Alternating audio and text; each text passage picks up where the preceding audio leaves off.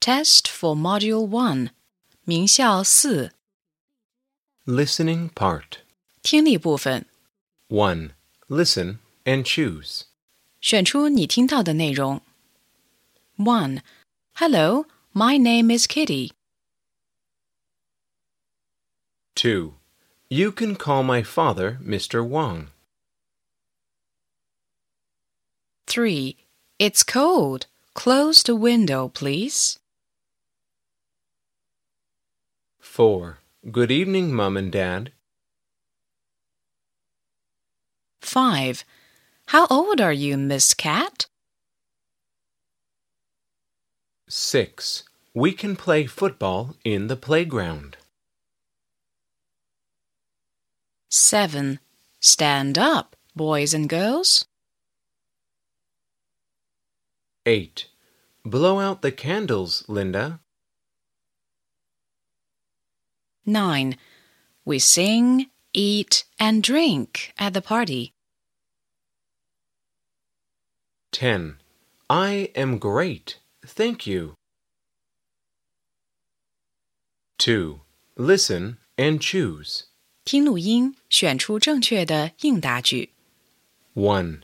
How old are you, Peter? Two, Who is that man? 3. Is Miss Chun 30 years old?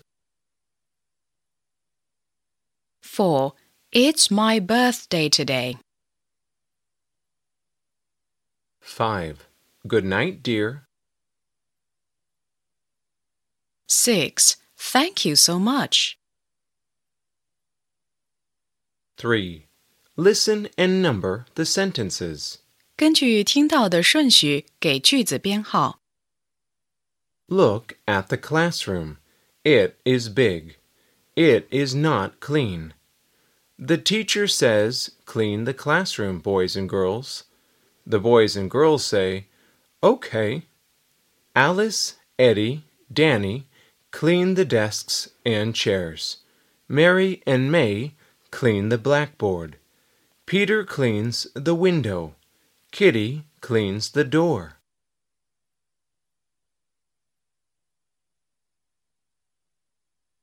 Four. Listen and choose the sentence.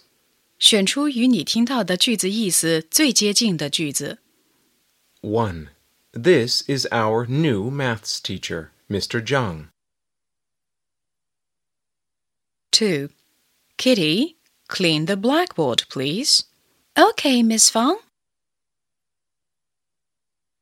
3. It's Lisa's birthday today. I can see seven candles on the cake. Four, Jane makes some cakes. They are on the table. 5. Thank you for your present, Mum. Six, See you tomorrow, Miss Fang. See you, Kitty. 5. Listen to the passage and fill in the blanks. 听录音，根据听到的内容填空。Today is Kitty's birthday. Kitty is 10 years old today. Her good friends are in her home. They are Alice, Danny, and Ben. They give Alice a beautiful bag.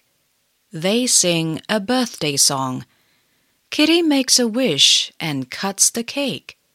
They eat the cake together. After that, they watch TV and play games. What a happy day!